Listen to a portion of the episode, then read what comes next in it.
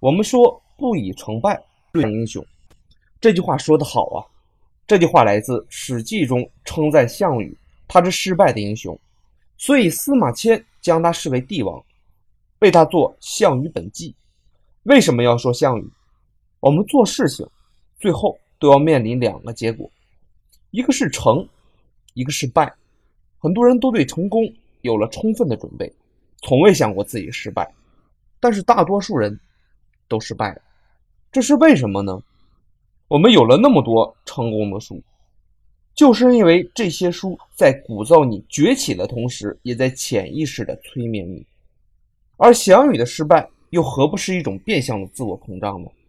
所以你看，那些成功的人，要么经历过失败，要么对成败有着深刻的认识。今天你回复成败，我给大家看一篇分析项羽的文章，成败。